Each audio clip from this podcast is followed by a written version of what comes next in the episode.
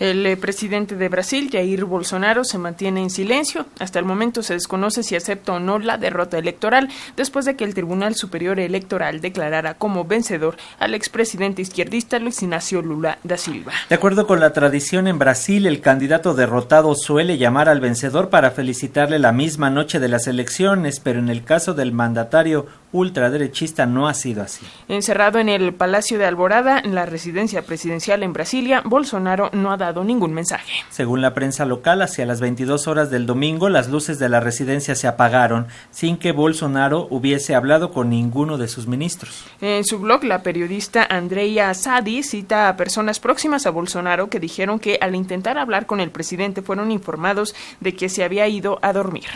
Y bueno, el presidente de Cuba, Miguel Díaz Canel, publicó un mensaje a través de su cuenta de Twitter para felicitar a Lula y decirle tanto su gobierno como el pueblo de la isla festejamos tu gran victoria a favor de la unidad, la paz y la integración latinoamericana y caribeña, dijo. Asimismo, el mandatario venezolano Nicolás, Nicolás Maduro exclamó que vivan los pueblos decididos a ser libres, soberanos e independientes. Hoy en Brasil triunfó la democracia. Felicitaciones Lula, un gran abrazo, así lo dijo. El jefe del Estado de Bolivia, Luis Arce, le envió un mensaje a Lula indicándole que tu victoria fortalece la democracia y la integración latinoamericana.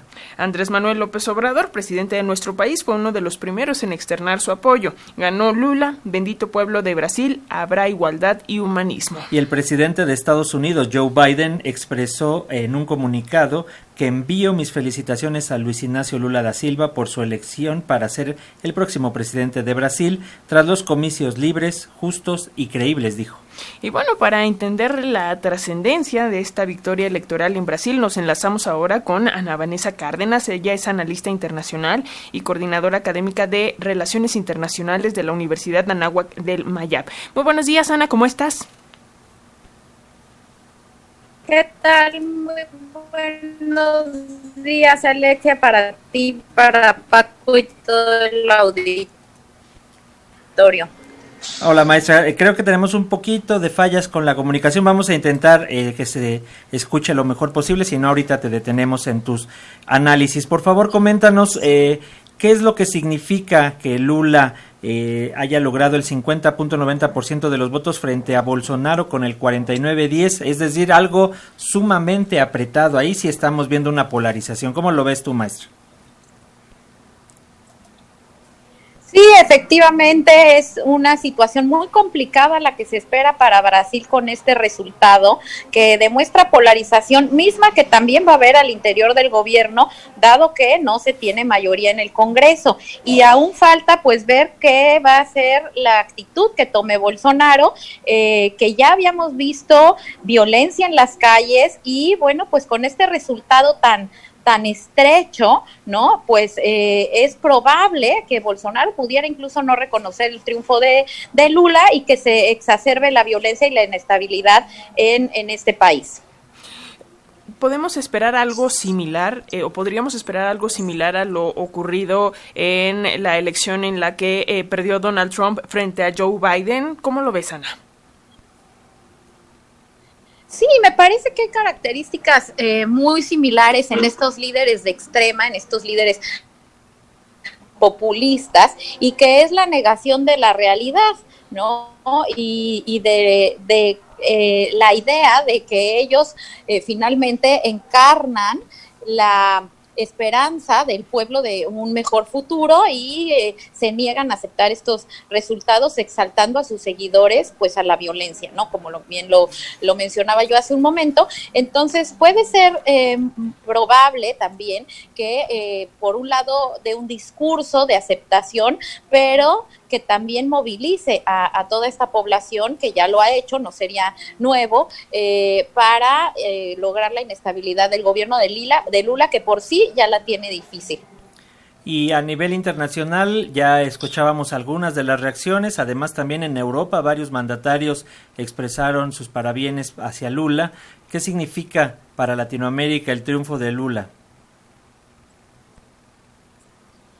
Me parece que es un triunfo más de, de, las izquierdas latinoamericanas. Yo creo que para ellas eh, finalmente regresa un ícono y se va cerrando una pinza, ya que con esto tenemos las economías más importantes de América Latina en manos de gobiernos de izquierda.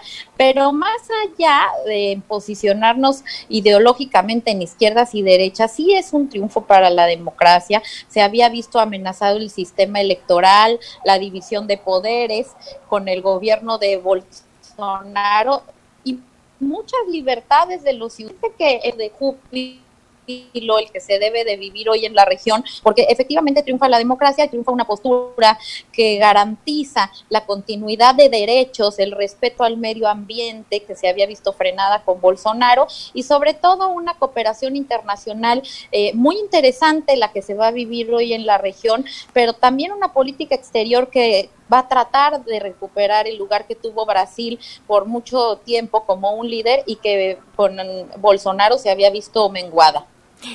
Eh, ¿Cuáles son los retos? Digo, ya mencionabas, Ana, este asunto de que, eh, pues, en la Cámara de Legisladores no tiene, eh, no tendrá mayoría Lula porque son aliados de Bolsonaro. Además, los tres estados más importantes que son Sao Paulo, Minas Gerais y Río de Janeiro, pues también son gobernantes afines a Bolsonaro. Pero a final de cuentas, el 50% de los votantes también son afines a, Bolsonaro. ¿Cuáles son los retos en ese sentido para este nuevo mandato de Lula da Silva?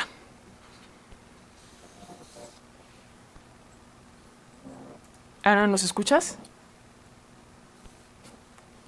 Yo creo que uno de los retos más importantes es, sí, ahí, hola, hola. Ahí estamos, ahí estamos.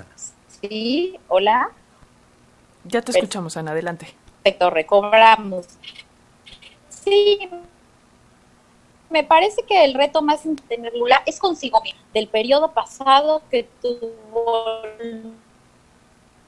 Lula, que efectivamente pues fue 50 millones de personas salieron de la pobreza, eh, eh, los programas sociales que elaboró tuvieron una estructura económica eh, muy positiva, económica al mundo.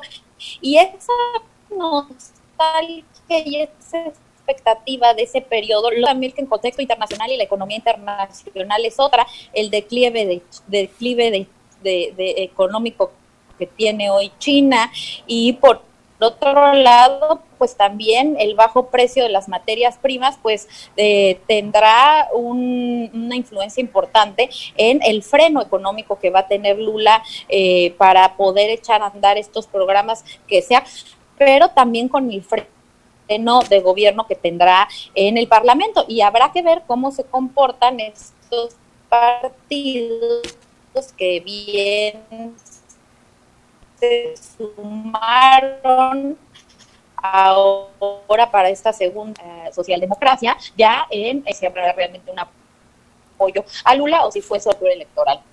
Perfecto, pues vamos a estar pendientes y te agradecemos mucho este enlace, maestra Ana Vanessa Cárdenas, analista internacional, coordinadora académica de Relaciones Internacionales de la Universidad Anáhuac del Mayap. Como siempre, un gusto saludarte. Gracias. Muy buenos días, hasta luego. Gracias, buen día.